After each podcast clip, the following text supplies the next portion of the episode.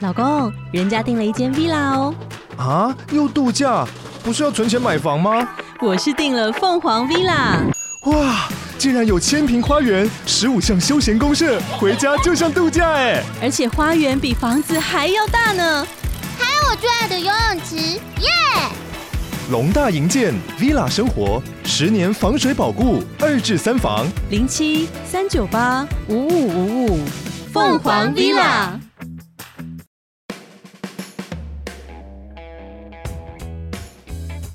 嗨，大家好，我是绿峰，欢迎回到好好买房。那我们今天呢，邀请来一个很厉害的商仲的一个专家，他是高丽国际的研究部董事梁怡颖，怡颖你好。玉峰哥你好，很高兴来到这边跟大家首次见面。对我们今天很特别哦，我们今天找了一些建商的朋友，然后找了一些房仲的专家，我们今天来呃跟大家讲商仲。那什么是商仲呢？其实我在跑新闻之前也不知道什么是商仲。那跑了之后呢，高丽国际真的对记者非常的好，就是可以说是有求必应。那商仲其实一般人讲，大家都以为说啊，只是做一些商圈的研究调查，然后一些办公室。那商仲的专家，你可不可以告诉大家，你们商仲在忙什么？不敢不敢，不要说我们是专家，其实商仲，呃。会会讲到中介，其实一般我们就会把中介分成几种嘛是。那大家一般人比较平常会接触到的，就是我们买卖房子的，我们所谓的嗯房住屋家的中那一介、种住家的中介，那就有很多 local 的品牌，我相信应该听众们都有或多或少接触到，也曾信义经有买永房的信经验。对对对，那那另外一种就是专门，它其实比较注重在商用不动产。那商用不动产它其实就是比较大型的，嗯那我哼们现在就是来讲说，谁会用到商用不动产，跟谁会用到住宅。那住宅是每个人我们都需要住嘛，那即使是我们自己身为商众的人要去买住宅，我们也会找住宅的中介稍微帮我们看一下、去留 research 意一一下下，对，去研究一下。那商用不动产的话，那就是我们一般指的。大概就是指除了住宅以外的这些产品，我们讲的办公室，你上班你所会用到的地方。那对有些人在办公室里面上班，有些人在工业厂房里面上班，有些人在像内科的厂办大楼里面上班。那有些人他是哦做百货零售业的，他也是商用不动产的一种。那再来就是旅馆业，那其实这些都是商用不动产的一种。那其实说穿了，就是这个房子，它这个不动产，它其实不是以居住为目的的，赚钱赚钱，它其实是以收取固定租金。我们讲，嗯我们买买房子有两种，一个是自住，一个就是收租嘛。那商用不动产当然就是，其实它是以一个收租行为导向的。那其实它有蛮多的变形，像如果以住宅来讲的话，也有几种，它其实是不是让人去呃自己是住的，它也是像这种嗯出租住宅型的。那就大家最知道的，大概就是像信义杰士堡、星光杰士堡，它这哦种属于是商务住宅的，对。它也是住宅的一种。我那们它先跟其实大家是科普一下，就是你可能还没有去住过，但是如果你有机会的 话，去住是非常好的。对。那个是不是在你们公司附近？星对，光它杰其士实堡。到在它在那个信义快速道路哦的象山旁那边边，对对对。对那它那一两栋楼白一白楼的就是五宝村的那个嗯一一楼现在是五宝村的面包店。那其实这样，它其实是它里面的设备什么的，通通都是属于住宅的。你就想象你去租一个房子，你去租房子，租一个住长宅期，的，长期的，可能是一年的吼，一年半、两年这一种。那其实里面比较好、比较高级的这种出租住宅或者是商务住宅，它一定会提供某些的服务，例如你不用去打扫你的房间，嗯我每个月就像会有人来定期帮你做 housekeeping 这一种。那很像饭店啊。对，它其实就是一个常住型的饭店，所以是像其实现在越来越来越多的业者也有去做，像华泰、华泰他们自己也有经营这种呃这样子的商务住宅。嗯，对所以这也是属于商众的一个它也范畴。算是我们也会把它归类在商用不动产的一种，那其实它是以还是以盈利、收租、嗯投。资为目的的。对。对，那我所以们现在来这样讲比较一下，就是说，呃，如果你想当包租公的话，像像莹莹刚才讲的，我们要当当包租公，可是我们一般来讲，就是我们可能就是资本比较少，所以呢，我会你会想说，哎、我买个房子整层租给人家。那像莹莹你刚才提到的这个部分，如果我买办公室，也可以这么操作吗？我们其实也服务过很多买卖办公室的人了。是那有一些企业型的，他可能买的规模就是比较大，我一次可能就买三个楼层、四个楼层。那个那个一那般人那个是没当然办不法是我们一般小市民、小市民能够去去操作的一个模式。那比较多碰到的，我们也是有一些业主，他可能其实是啊，他觉得他的钱不要全部都。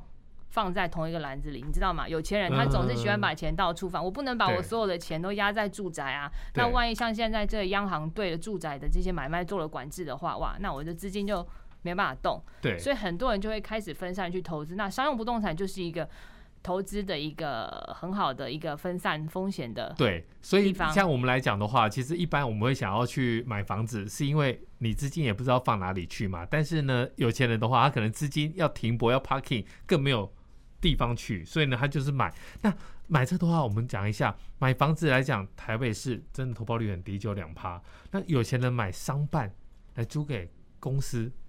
他们投报率可以到几趴？我们先讲那个买住宅租给人家跟买商办租给人家最大的不同，其实是你住宅通常我们的租约，人家会跟你签的大概就是一两年、两三年，对你的房客可能就又换了一轮了。嗯那以商办来看，或者这种商用不动产来讲的话，其实租期大概就是可以锁定个五年基本、三年基本，但你至少这三五年内，你都每个月有很固定的那个 income 可以进哼，来。嗯那如果以这个哎、投那这样很好哎、等于说它对大部分都是长租型的啊。它你如果换算来讲，它是长租型，我租了你这个企业，那你这个企业除非它倒了倒 或者怎么样，那不然在营运正常稳定的情况下，那其实它的稳定度一定会比我会我们会觉得比住宅来得好。那当然，对你商办你当然也是要选择，也不是说什么商办、嗯哦位位在哪边我就去买啊，那我一定是选择第一个。现在大家都是讲究离捷运站近嘛，是，所以捷运站附近的这种商办，我觉得它是属于比较呃一般。如果你想要在呃做不动产投资，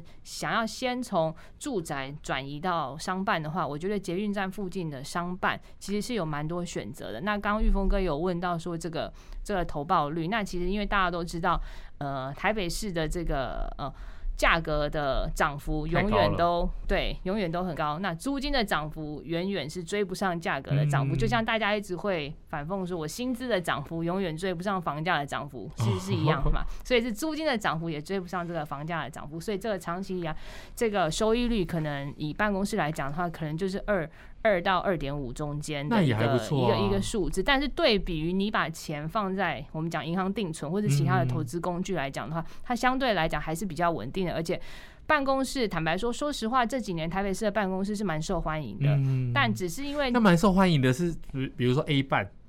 南山那一种高级的，一瓶四千块的，还是比如说像阿波罗大象那一种，也我租了出去吗？我觉得呃，刚刚讲南山这种 A 半，我觉得我们一般小市民是不太碰不需要到的去 考虑的，因为那一种他们一定是单一产权、单一业主，所对以不太机会有机会去接触到说哦，我要试出一整层。嗯，来来来卖，那或是怎么样？那其他可能就是零散，就像你刚刚讲的阿波罗，或是像扬生金融这一种对的，我觉哎。得杨导生致金融最近也是卖很对，好啊，它是卖，因为它是，我觉得它的地点也好，它也是在一个主要的商圈，然后是又有捷运站，那再加上我觉得那边的整个生活机能，所以我觉得会跟商圈的生活机能啦，然后还有它的坐落，我觉得这对些都是要去要要去考量。好那量，对，那当然，我觉得以我们一般人投资人来看啊，如果你是撇除掉你是这种公司经营的投资，或者是公司经营的自用的话，我觉得可能呃比较入手的门槛。大概就是你，比如说我们买豪宅，那些富豪嗯哼买豪宅，可能一次砸现金，最近几也亿是很十多几亿对很多现很多富豪就是用现金去买豪宅，可能也许两亿拿出来并不是难事，事实上，你两亿在台北市的捷运站周边也是可以找到，就是商用不动产的一个投资。那两亿我们没有啦，五千对，万，但是我们是没有到两亿的这个资本额啦。对我觉得我们大家一般人可能能拿出五六千万也算很多了，可是像五六千万买得到那种扬生那一种吗？那就是看平杨数，生的因为平哦，对对对杨生对都是大平数。那如果像阿波罗那一种，就是比较小平数的，可是会不会有产权很复杂？因为它一整层那么多，对，我觉得另外一个要投资商办，其实大家也会考虑的，就是呃，捷运站周边附近虽然它的地点好，但是也是大家都想要去投资的地方，所以是它可能所有权人会是很分散的。嗯那它未来在召开区分所有权人会议，或者是它要做整栋大楼的一个。呃，维护管理的时候，嗯我觉得相对来讲复杂度就会比较高。对，那再来，所有权人比较多的话，大家都会想的一件事，只要有租客想要租我这一栋大楼，每一个人都想要去抢那个租客，对，所以等于是你的租金就很容易变成一个竞争，销价就销价竞争竞争。我先抢到这个租客，我我们我们就赢了嘛。对，对所以我觉得这也是有时候在投资的时候自己要去要去多多想一下，多去衡量的。对，那有一个好处啦，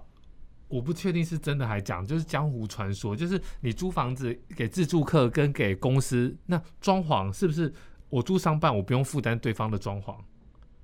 等于说他租进来之后，我是给你一个，我都拆干净了，你自己要怎么样的装潢，你自因为己通弄。常在做商办的这种租赁的话，比如说我我现在去租一个商办嘛，房东交给我的一定是一个空的东西，因为对通常我们都会要求房客你要把里面拆干净，对，再把还你原我。本的装潢弄干净之后你再还我，因为嗯嗯也许嗯你的装潢并不适合我下一个租客，一定不适合啊，所以通常就是前一手租客他拆完之后给我，然后下一手租客进去，他按照他们自己的哦公司的规划啦，或是其他的去去去做设计。对那嗯所如以果通常说就是像给他一个屋子，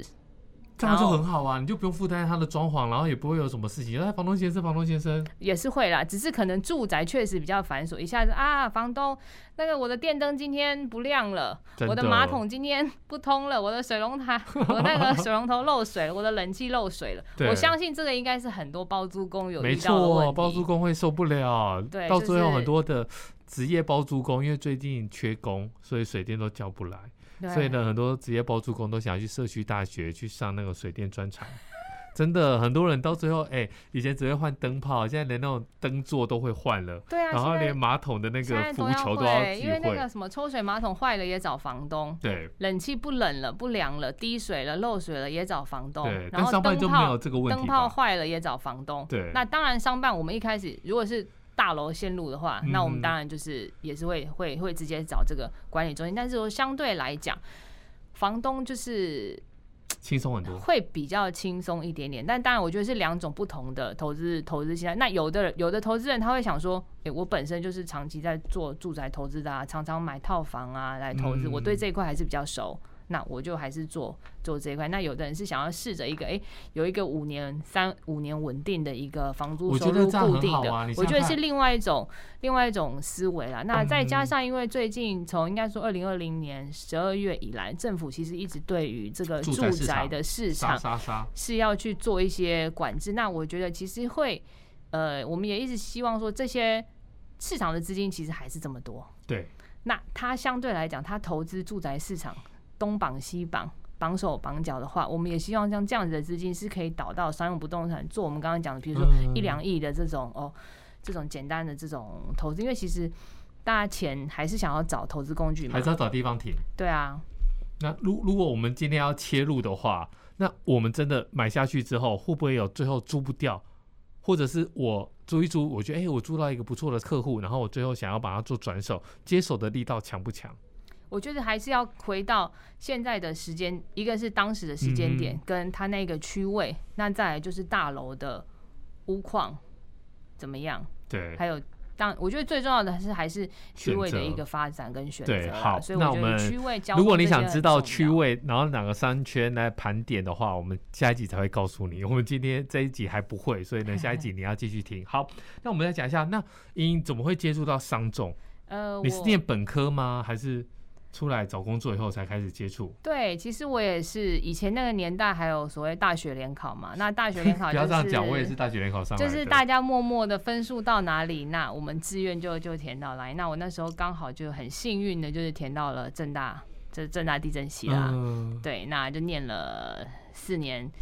之后，你那那时候真的有兴趣吗？其实坦白说，你那时候进去的时候，你说实话，我我你不知道这正个，大地震在讲什么吗？我 不知道啊。道，那你应怎么该会说，我其实上了第三年，我还是不知道我将来要做什么。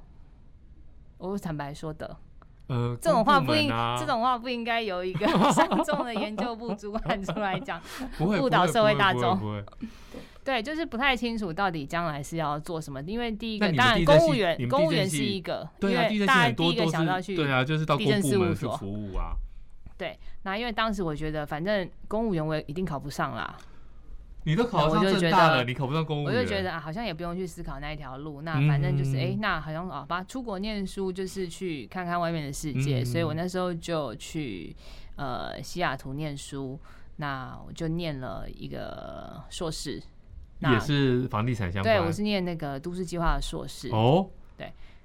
跟现在从事的当然是有一点点些微的差异，但是都还但还算是是相关在啊相关的一个领域里面。那我那时候念的都市计划硕士，可是我的主修是主修不动产财务啦，所以嗯其实也是那时候接触到，不动产比财较务多是在讲不什动么产呢？那其实就是告投诉报你吗嗯说，投报率啊，你要怎么去计算你做这个不动产的投资，或者是你做这个不动产的开发， 你的嗯哼回收的报酬率啊，会到怎么样啊，或者你前期需要做哪些投资，你才可以回收到什么样的哪一些成本啊对之类的。那那时候因为我们公司 Colliers International 它的总部全球的总部也刚好在西雅图，是所以我就认识了这家公司。高丽，对，那当时当然没有那么厉害，可以去跟西雅图的总部有联络啦。嗯但是后来念完两年书回国之后，刚好有机会就是进入这一家这一家公司。对，那你们就主一要直待到的现在商众了。的获利模式，大家比较好奇。你们在比如说很多的，我们写很多的土地标案啊，或者是比如说一些商办的整整个标售，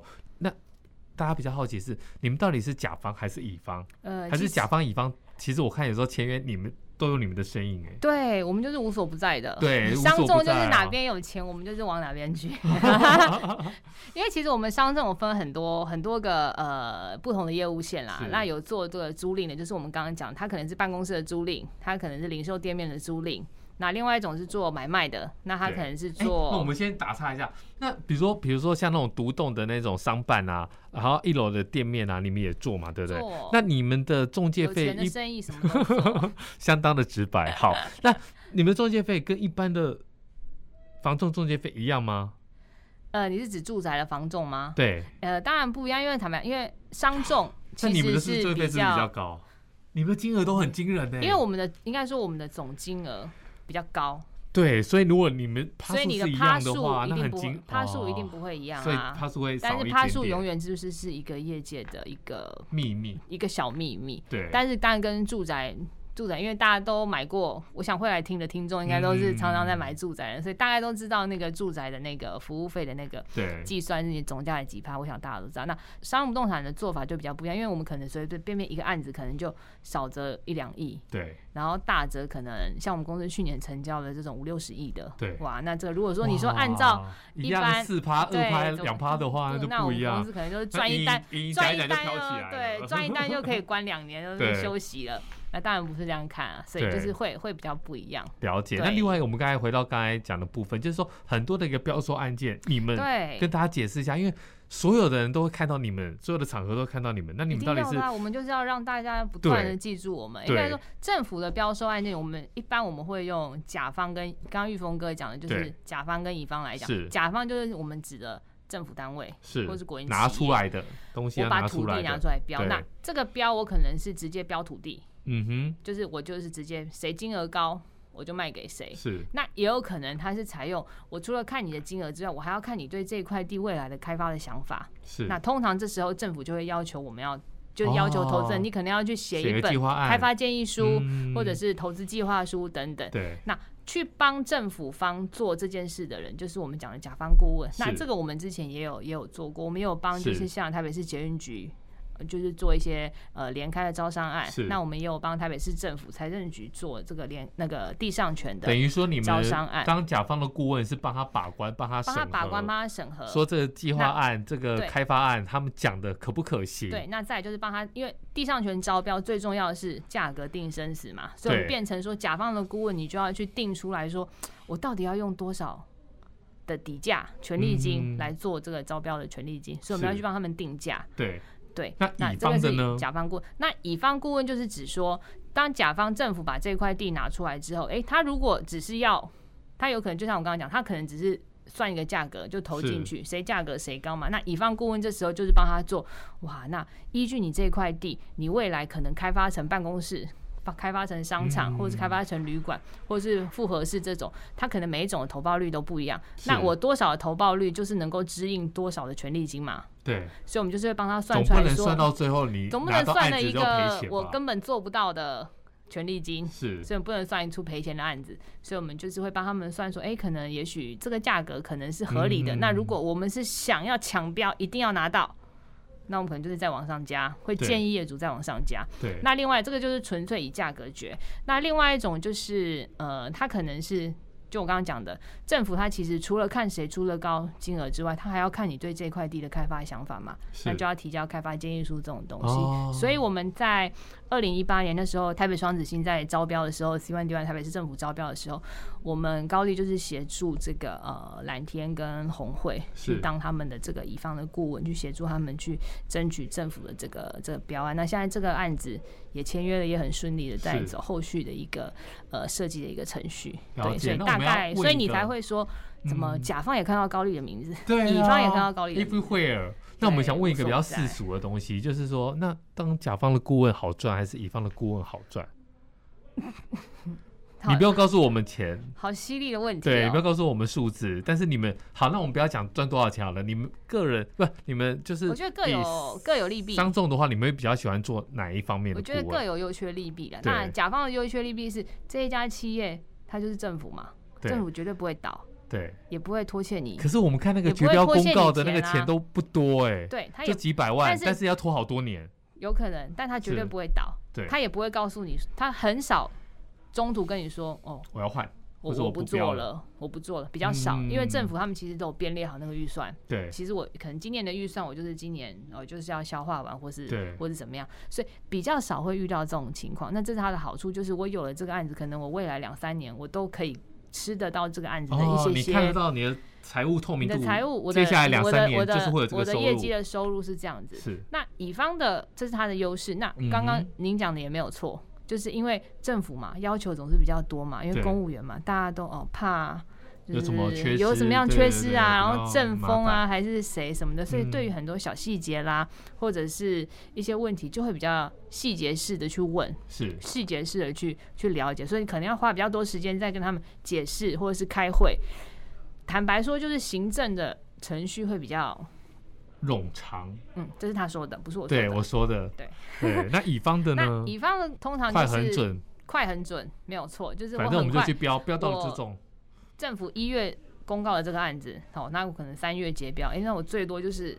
请全力就是忙一到三月这对个。那但是就像我刚刚讲的，政府是他不太会拖欠你钱嘛，他也是不会倒嘛。那乙方他有可能就是中途到一半，他可能发现算一算，尾和好像这个投报率算不到，不太合哦。嗯那我们要不要终止？好、或是不投了，不投了也是有可能。我们也曾经以前也有曾经，我以那前你也们曾费经用遇怎么到？算？那当然就是看我们做到哪些程度，哦，那就就结算到结算到那边要打个折呃，之类的。所以当因为甲方会比较稳定，但但是时间拖得久。对但是当乙方的话，可能会有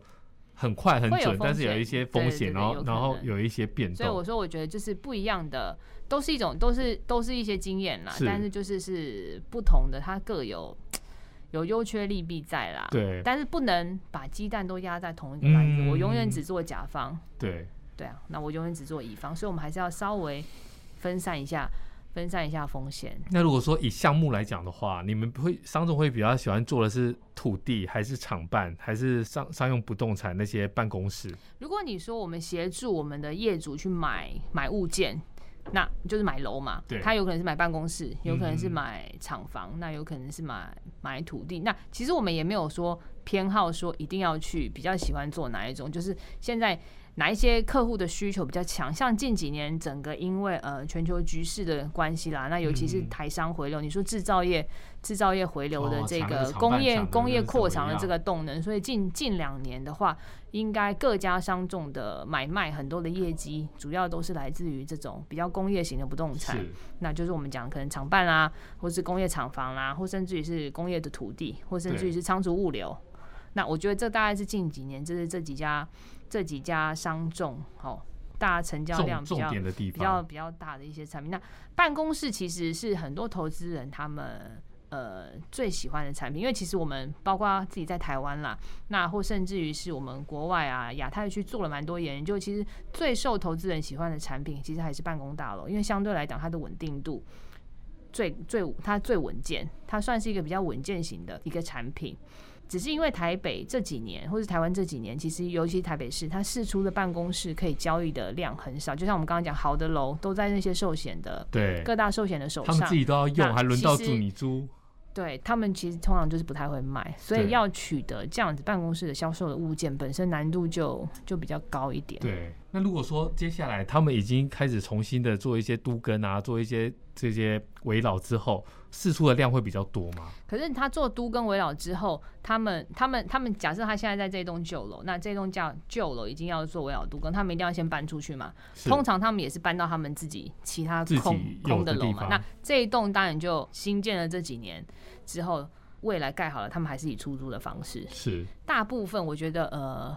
受受寿险法人啦，就是还是以这种呃出租型，除非是真的有其他的公司财务或是其他的考量，才会做一些才改会去变。做对出出售。对，了对解。，那好尤其近几年寿险，因为其实台北市的物件难寻啊，所以也有发现他们寿其险实是不是他自己也有很多的规定？他也不对，因能为够其投实报有率有有太低金啊管。金管会对于这个呃，现在是二点三四五的规定对嘛，那在没有升息之前是二点零九五嘛，那现在升了是二点三四五，所以其实也有这个投报率的规定。那再加上台北市的物件真的